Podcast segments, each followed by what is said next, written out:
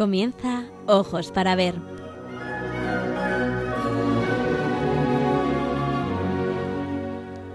Hoy dirigido por María Ángeles Sobrino.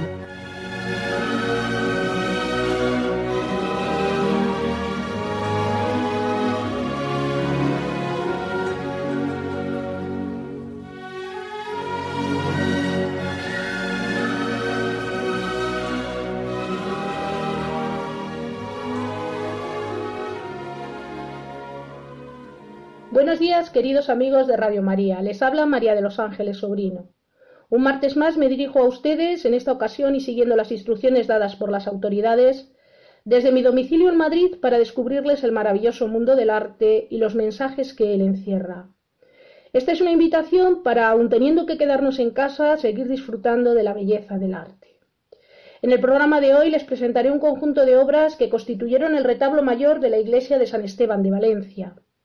Él mismo tenía como protagonista a uno de los primeros diáconos y protomártir del cristianismo, San Esteban.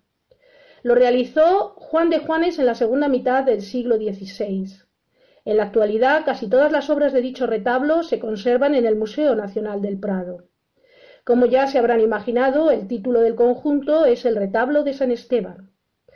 Al hablar de la obra descubriremos las diferentes composiciones que se conservan en el Museo del Prado, centrando nuestro interés en el martirio de San Esteban.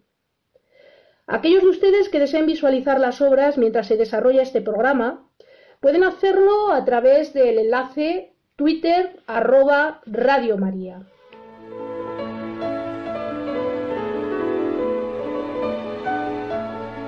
La palabra.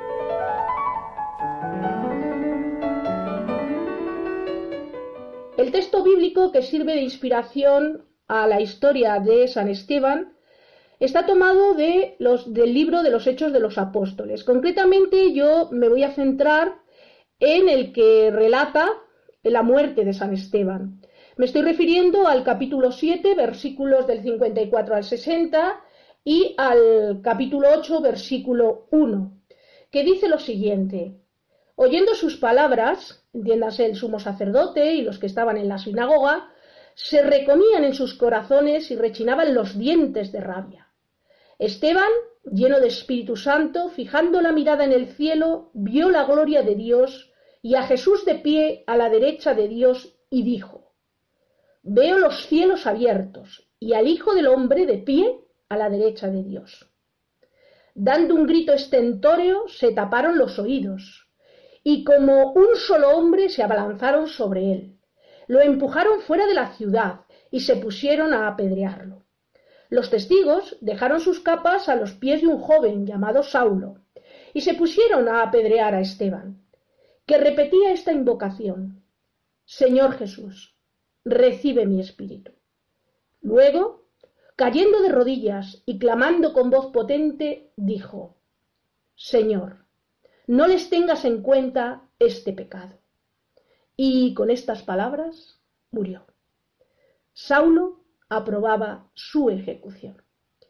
A continuación vamos a disfrutar de unos minutos musicales, pero aprovecho para comentarles que los fragmentos musicales que van a acompañar esta presentación han sido compuestos por el compositor italiano del Renacimiento Giovanni Pierluigi de Palestrina, eh, compositor nacido en Palestrina, esta población cercana a Roma en 1525 y falleció en Roma en 1594.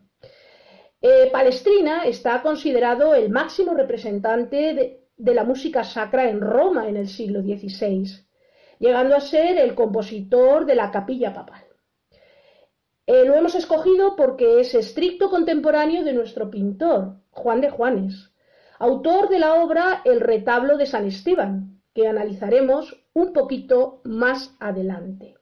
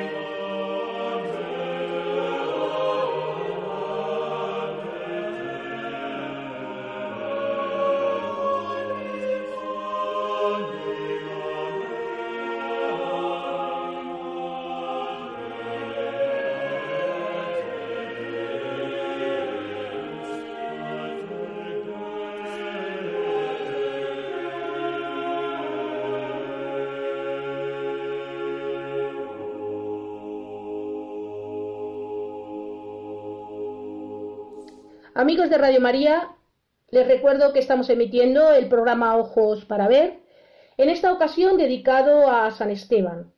Para profundizar en su conocimiento, analizaremos el retablo de San Esteban de Juan de Juanes, pintor valenciano del siglo XVI. La mayoría de las pinturas de este retablo se conservan en el Museo del Prado y se exponen en una nueva instalación en la sala 51, en el citado museo, en la planta baja del Museo del Prado. El personaje.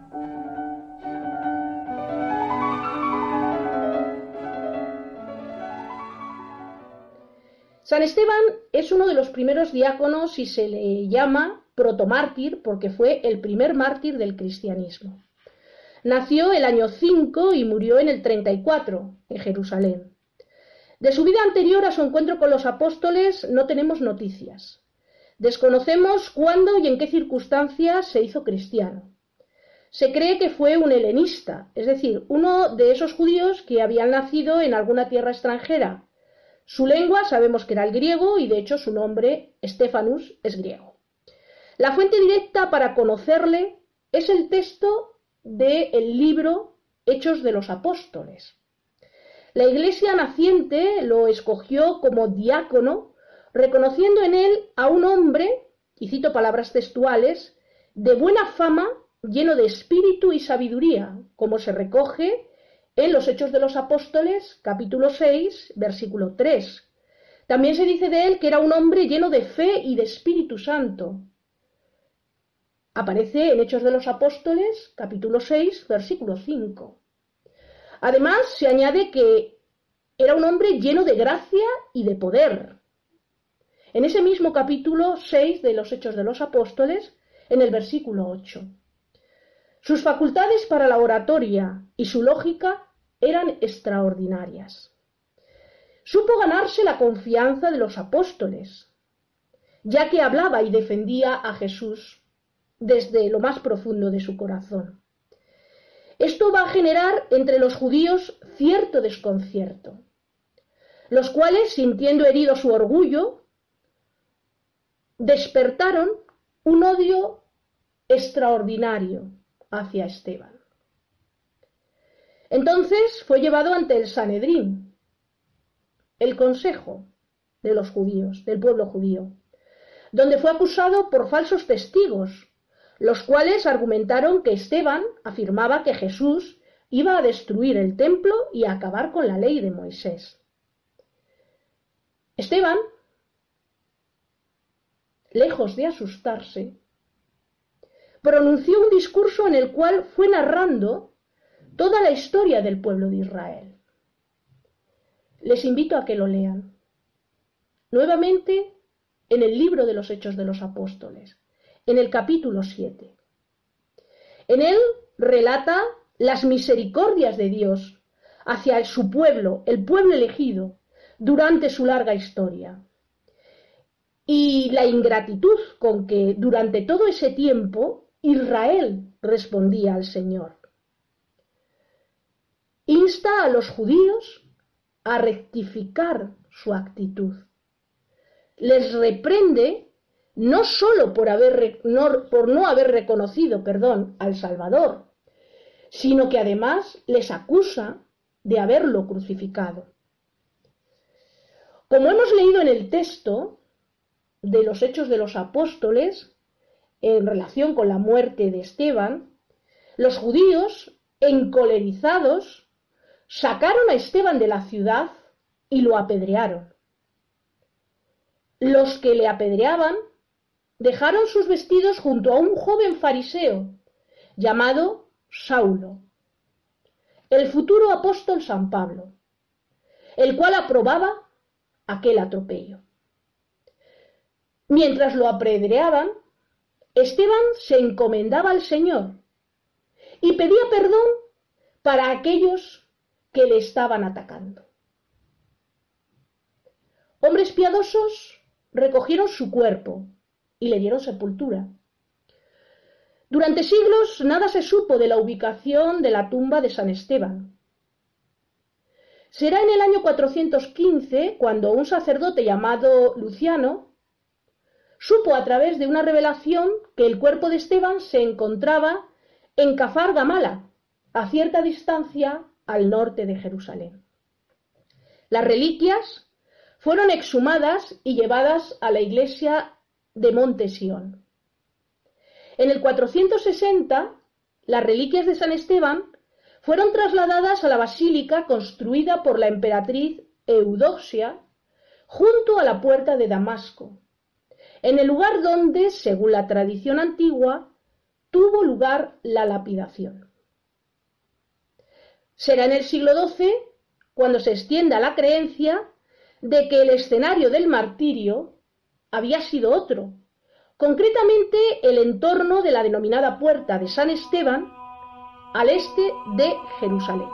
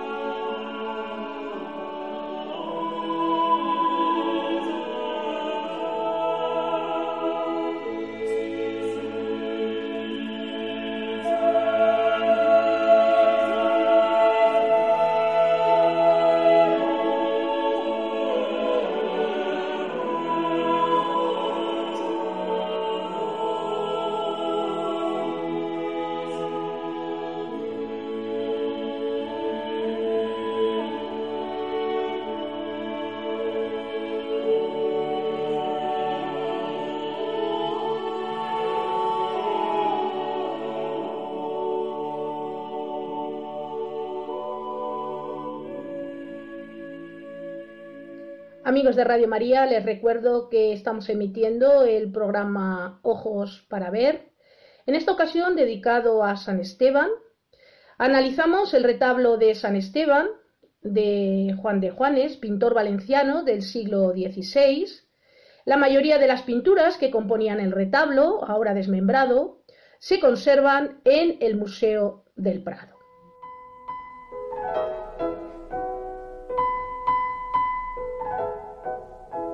La obra.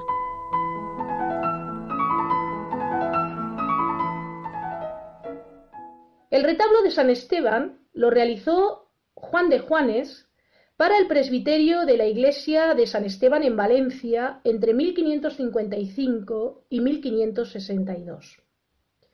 Todas las obras que constituyen este retablo son óleos sobre tabla. El retablo fue retirado de su emplazamiento original en los inicios del siglo XIX, aprovechando la rehabilitación de la iglesia por el cambio de gusto estético. Se imponía entonces la moda del estilo neoclásico. En 1801, la mayoría de las obras fueron adquiridas por el rey Carlos IV mediante el arzobispo don Juan Francisco Ximénez del Río. Es verdad que los reyes españoles, grandes coleccionistas desde el siglo XVI, estuvieron muy interesados por la pintura italiana del siglo XVI, sobre todo Felipe IV, que fue el gran coleccionista de la obra de Rafael. Pero no mm, demostraron tanto interés por la pintura española de ese mismo periodo. Así se explicaría la incorporación tardía de estas obras a las colecciones reales. El retablo mayor de la iglesia de San Esteban de Valencia ilustraba los momentos más relevantes de la vida del santo. Este conjunto está considerado como el conjunto más representativo y monumental de Juan de Juanes. El retablo estaba formado por las siguientes pinturas que, como ya hemos mencionado, en su mayoría se encuentran en el Museo del Prado. Las que no están en el Prado se conservan en la sacristía de la iglesia de San Esteban en Valencia. Pasemos a enumerar estas pinturas. Vamos a empezar por las escenas que ocupaban las calles y cuerpos del retablo y que narraban los episodios de la vida de Esteban. El primer cuadro es San Esteban ordenado como diácono, pintado por Onofre Falcó. Esta composición se conserva en el Museo del Prado.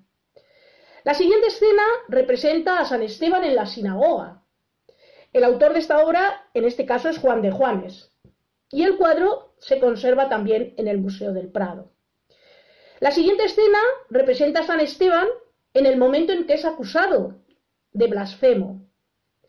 También es una obra pintada por Juan de Juanes y que conservamos en el Museo del Prado. La siguiente escena representa a San Esteban conducido al martirio, obra de Juan de Juanes, también en el Prado. La escena siguiente nos contaría o nos ilustraría el martirio de San Esteban, pintado por Juan de Juanes y que tenemos en el Prado. Esta es la obra que analizaremos con más detenimiento. Y por último, encontramos el entierro de San Esteban, pintado por Juan de Juanes y conservado en el Museo del Prado. En el banco o predela, es decir, en esa estructura sobre la que se apoya el retablo y que se ubica en la parte baja de dicho retablo, se encontraban las siguientes escenas. La oración en el huerto, pintada por Onofre Falcó, y que se conserva en la sacristía de la iglesia de San Esteban en Valencia. La última cena, de Juan de Juanes, pintada por este pintor y que es eh, quizá la obra más emblemática, más conocida del artista y una de las obras maestras de las colecciones del Museo del Prado. Y por último, la coronación de espinas, obra de Onofre Falcó, que se conserva en la sacristía de la iglesia de San Esteban en Valencia. Sigamos el relato de la historia del santo a través de estas bellísimas composiciones que, como ya hemos mencionado, han sido creadas algunas por Onofre Falcó y otras, la mayoría, por el gran Juan de Juanes. Comencemos por la obra San Esteban ordenado como diácono, como ya hemos mencionado, es obra de Onofre Falcó. Pero ¿qué es lo que vemos aquí realmente en esta escena? Concretamente, el pintor representa la llamada elección de los diáconos. Es decir, el momento en que San Pedro, en nombre de los doce apóstoles, ordena a siete virtuosos varones que debían servir las mesas de las viudas de los helenistas, es decir, de los judíos nacidos fuera de Judea. Junto a San Esteban, que se encuentra arrodillado y revestido con una rica dalmática y que nos va a permitir identificarlo a lo largo de las distintas escenas del retablo, aparecen Felipe, Prócoro, Nicanor, Timón, Pármenes y Nicolás. En la escena de San Esteban en la sinagoga, vemos el momento en que Esteban está predicando y está provocando una reacción en el Sanedrín, una reacción violenta, pues le acusan de contravenir la ley de Moisés. La composición San Esteban acusado de blasfemo ilustra el momento en que Esteban anuncia ante el Sanedrín Veo los cielos abiertos y al Hijo del Hombre que está a la diestra de Dios. Al oírle, vemos cómo los sacerdotes, a través de sus gestos, reaccionan. Y nos dice el texto, prorrumpieron en grandes alaridos, se taparon los oídos, y en el tropel, y en tropel, perdón, se levantaron contra él.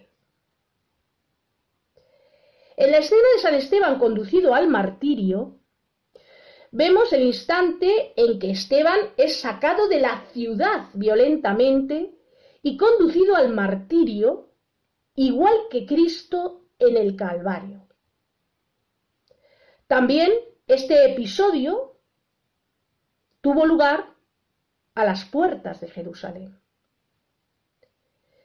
Saulo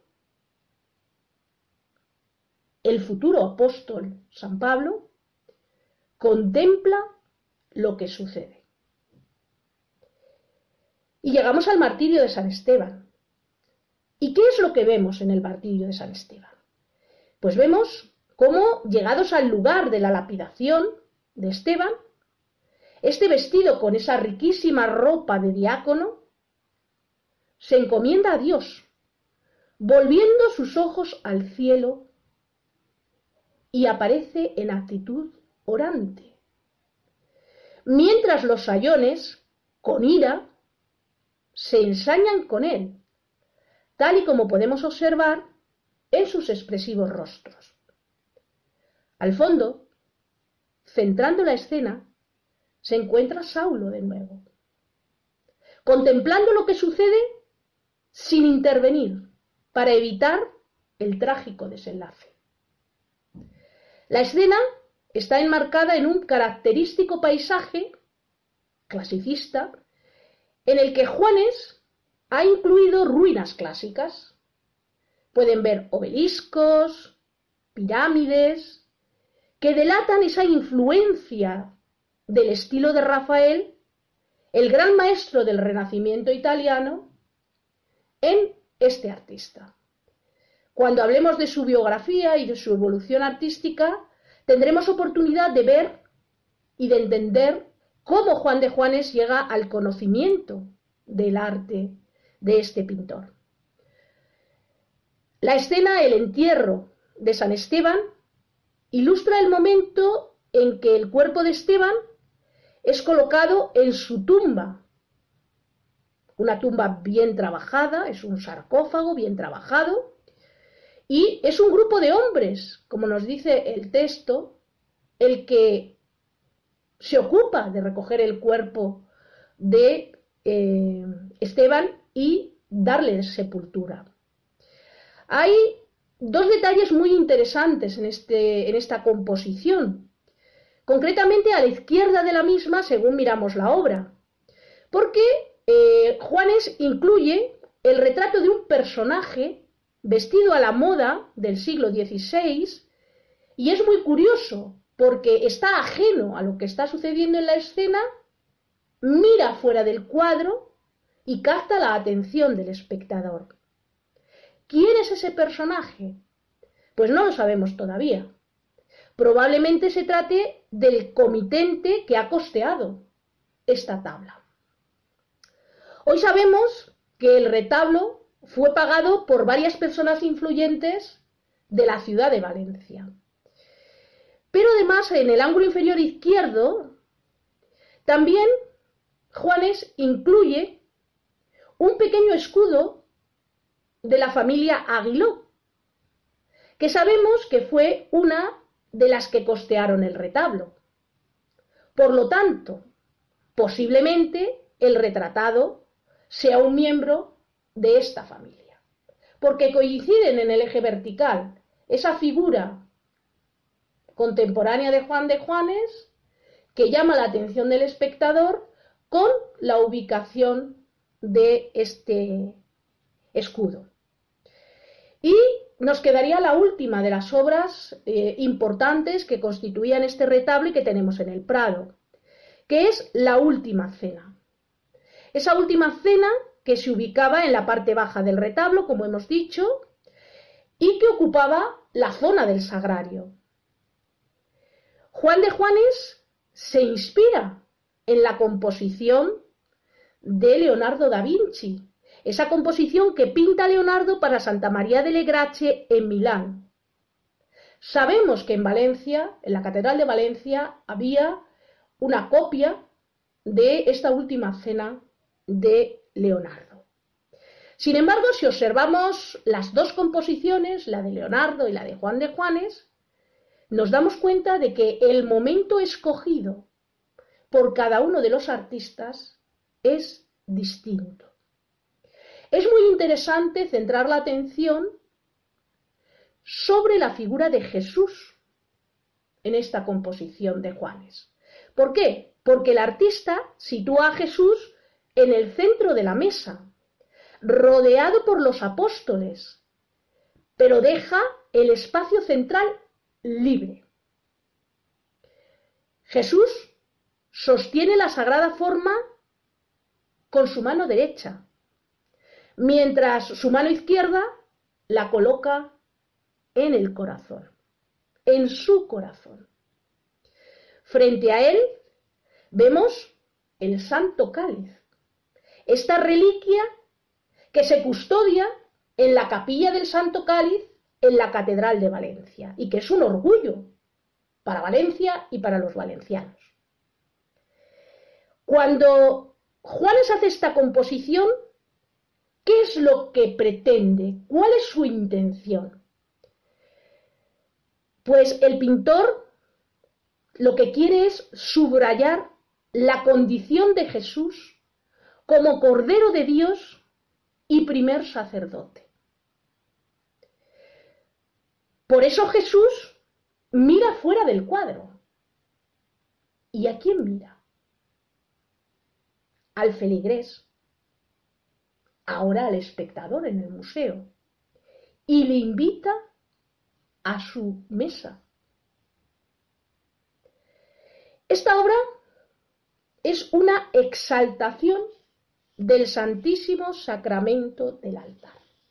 Es decir, es una exaltación de la Eucaristía, de el sacramento más importante de nuestra fe. Y hay que entenderla en el contexto contrarreformista. Es decir, Juan de Juanes está poniendo su arte al servicio de la fe, de su fe. Por eso esta obra es tan importante. Volviendo a las escenas que constituyen los cuerpos y calles del retablo, observamos que en las escenas más expresivas para reforzar el sentido narrativo de la composición, Juanes pone el acento en la reacción de los miembros del Sanedrín, en los verdugos, sirviéndose de un rico repertorio de gestos y expresiones. Este lenguaje de los gestos y de las expresiones lo aprenden los artistas del gran maestro Leonardo. En la escena del martirio llama la atención cómo Juan de Juanes acentúa la fealdad de los sayones, con la intención de remarcar esa actitud agresiva, negativa de los personajes hacia Esteban. Contrasta esta fealdad de los rostros de los sayones que intentan representar esa maldad interior de los personajes con el rostro bello y sereno de Esteban. A pesar de la dureza del momento que está viviendo. Sin embargo, él se pone en manos de Dios, confía en Dios. Por eso su gesto no está triste, no está desencajado, sino que está con el Padre. Por eso el pintor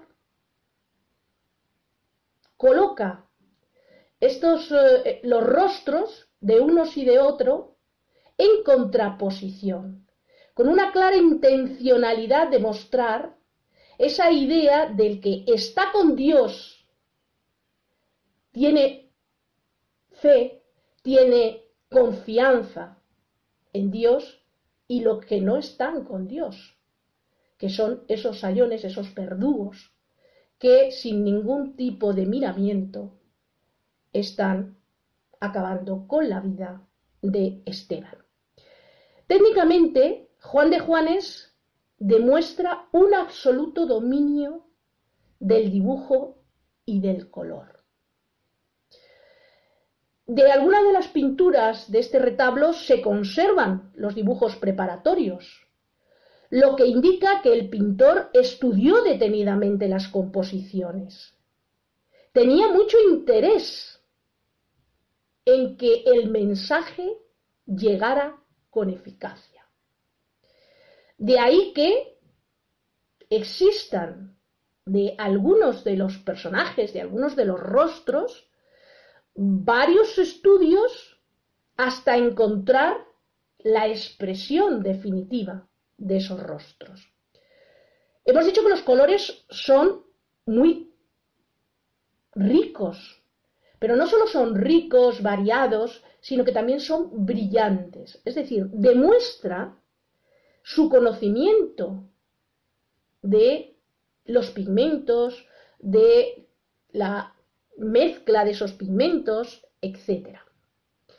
Observando atentamente sus obras, las obras que constituyen este retablo, que como hemos comentado al principio está considerado como una de las como la obra maestra en realidad de Juan de Juanes, descubrimos que maneja también a la perfección otro de esos recursos creado por Leonardo y que ayudan a suavizar los contornos de las figuras y hacen que se fusione perfectamente el perfil de la figura con el fondo.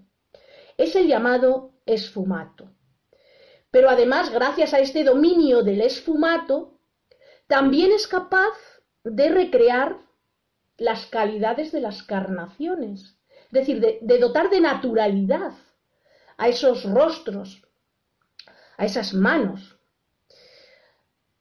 Y otro detalle muy interesante que ustedes pueden observar si miran con atención, si, si, miran atentamente estas composiciones, es su capacidad extraordinaria para representar las telas. Les pido por favor que se fijen en la dalmática que lleva, que viste San Esteban. Fíjense en sus pliegues, fíjense en las texturas, fíjense en los detalles de representación. En fin, es todo un deleite y bueno, pues nos habla de que Juan de Juanes ha asimilado perfectamente e, e, ese arte del gran maestro del Renacimiento, que es, sin ninguna duda, la figura de Rafael de Urbino.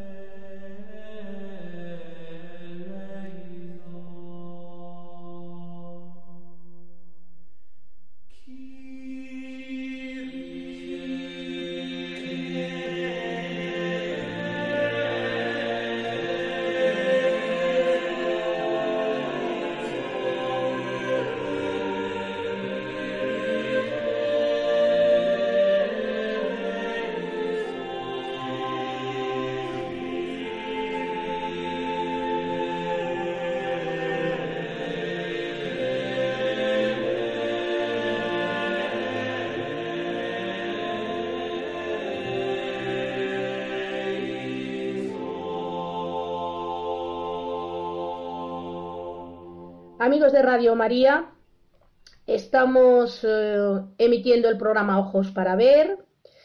eh, en esta ocasión dedicado a la figura de San Esteban, como referencia para hablar de este importante personaje de los orígenes del cristianismo, hemos escogido el retablo de San Esteban, pintado por Juan de Juanes.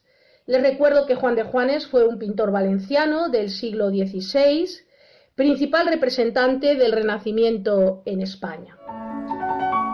La vida del pintor. Joan Masip, conocido como Joan de Juanes, también llamado Juan de Juanes, nació en Valencia hacia 1510 y murió en Bocairente en 1579. Artísticamente difunde en España algunos de los rasgos del estilo de Leonardo o de Rafael, ciertamente muy atenuados, y añade elementos de devoción en sus obras que le proporcionaron una gran fama que mantuvo hasta el siglo XX.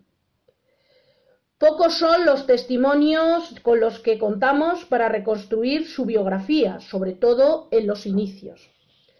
El primer trabajo de Juan de Juanes es el retablo de la Catedral de Segorbe, que realiza en colaboración con su padre, también pintor, Vicente Masit. En esta obra, Juanes eh, presenta una renovación estilística inspirada en el lenguaje monumental del Renacimiento pleno, que conoce a través de las obras de Sebastiano del Piombo, contemporáneo y rival de Rafael en Roma.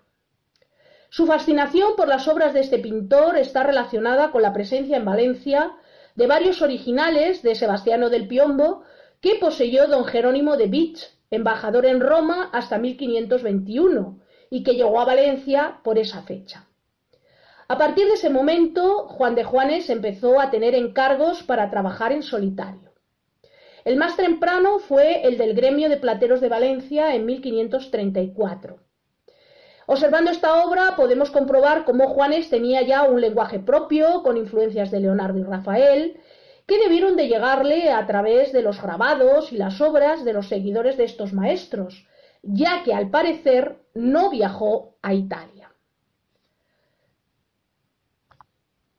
La rica diversidad de sus primeros trabajos no solo evidencian una búsqueda de lo nuevo a través de los grandes maestros del Renacimiento italiano, sino que se desarrolló en él una paulatina fascinación por lo flamenco en cuanto a la ejecución técnica, que no llegaría a superarla en los 30 años posteriores. A este estancamiento en su estilo debió de contribuir no solo su situación personal, sino también el hecho de que por aquel tiempo desapareciera la corte del duque de Calabria, en la que al parecer se hallaba bien acogido y considerado, ya que Fernando de Aragón murió en 1550 y doña Mencía, su esposa, murió en 1554. Probablemente con su desaparición del panorama valenciano no debieron de entrar novedades significativas en Valencia que pudieran estimularle, como en tiempo atrás había ocurrido con los piombos del embajador de Vich o después con las pinturas flamencas de eh, la colección de Mencía de Mendoza, protectora del pintor eh, romanista flamenco Joan Gossaer Mabus. También es posible que ocurriera que Juanes, tras elaborar unos arquetipos propios y hallarse en posesión de una técnica que dominaba a la perfección, pues volviera más mecánica su actividad de cara a una clientela devota, atendiendo encargos por lo general rutinarios. De este periodo son de hecho sus salvadores eucarísticos, las Inmaculadas y algunas imágenes piadosas, las más características y que mayor fama le van a aportar. Juan de Juanes además sabemos que fue un hombre de gran cultura, conocedor del latín, de ahí su sobrenombre, Joan de Joanes, que él mismo se puso. Se codeó con lo más granado de la sociedad valenciana de su tiempo, como hemos podido ver y comprobar teniendo en cuenta el encargo del gran retablo de San Esteban para la iglesia de San Esteban de Valencia. En 1578 el artista recibió el encargo de realizar el retablo mayor de la parroquia de Bocairente. Apenas había comenzado su trabajo cuando le sorprendió la muerte el 21 de diciembre de 1579. Como colofón a esta presentación del artista, me gustaría decirles que en la segunda mitad del siglo XVI en España no había ningún pintor de formación hispana capaz de lograr composiciones tan bien pensadas y pintadas como las que hemos podido ver hoy en el retablo de San Esteban de Valencia.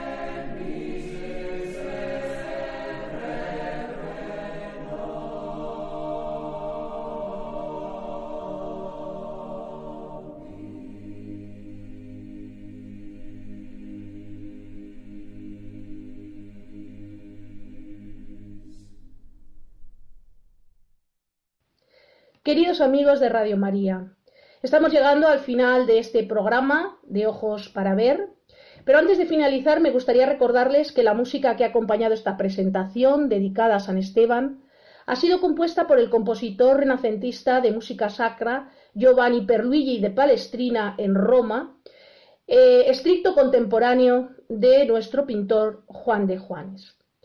El protagonista del programa de hoy ha sido San Esteban. San Esteban que es un santo ejemplar. ¿Por qué?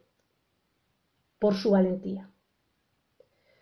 Les pido que en estos momentos de pandemia oremos a Dios para que San Esteban interceda por nosotros, para que Dios nos ayude a ser valientes y afrontemos con confianza en Jesús esta lucha contra esta terrible enfermedad que está azotando el mundo y que está provocando tanto sufrimiento y dolor a la humanidad.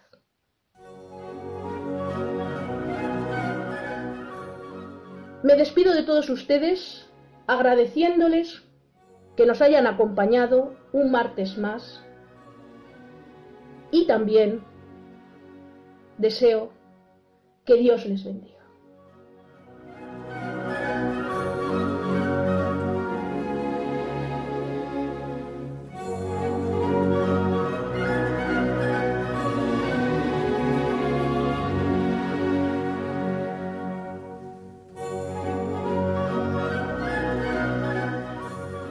Hasta aquí, queridos oyentes, ojos para ver